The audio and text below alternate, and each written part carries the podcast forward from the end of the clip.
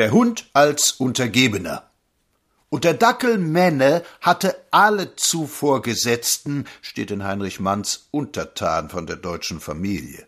Hast du einmal den deutschen Bürgersmann beobachtet und ganz besonders die deutsche Bürgersfrau, was sie auf der Straße alles mit ihrem Hund angeben?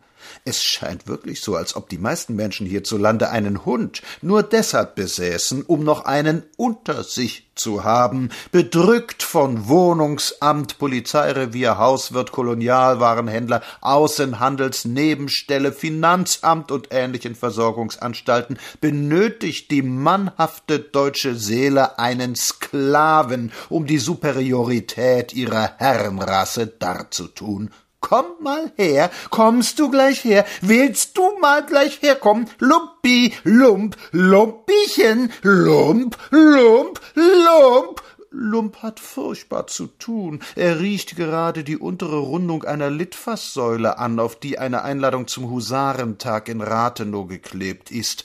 Er denkt gar nicht daran zu gehorchen. Es betrübt nun den Bürgersmann und die Bürgersfrau gar nicht so sehr, dass der Gewalt unterworfene Sklave nicht kommt. Aber welche Seligkeit, befehlen zu können! Welche Freude, einen um sich zu haben, der mit treu dämlichen, gefeuchteten Augen zu dir emporblickt, manchmal gehorsam jedem Winke, und demgegenüber du dich als Mann fühlst, als Freier, als Herr.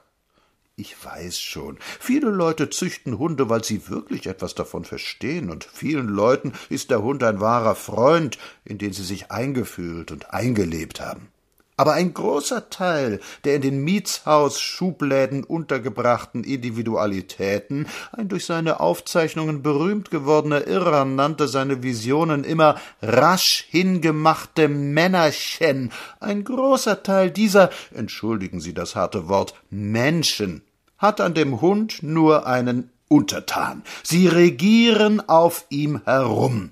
Der Schweifwedelnde quittiert mit fröhlichem Gebell, einem leicht pestilenzialischen Geruch bei Regenwetter und einer Treue, die fast so unentwegt ist wie die der Monarchisten.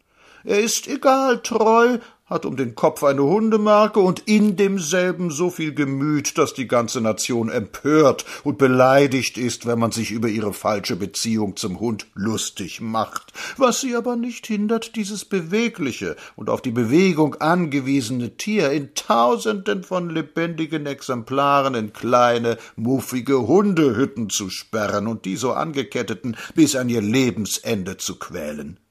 Nein, ich hasse den Hund gar nicht, wohl aber eine bestimmte Gattung Mensch, die ihn behandelt wie ein Brigadekommandeur die unterstellte Formation und die mit ihm herumwirtschaftet, weil auch er aus Deutschland ist.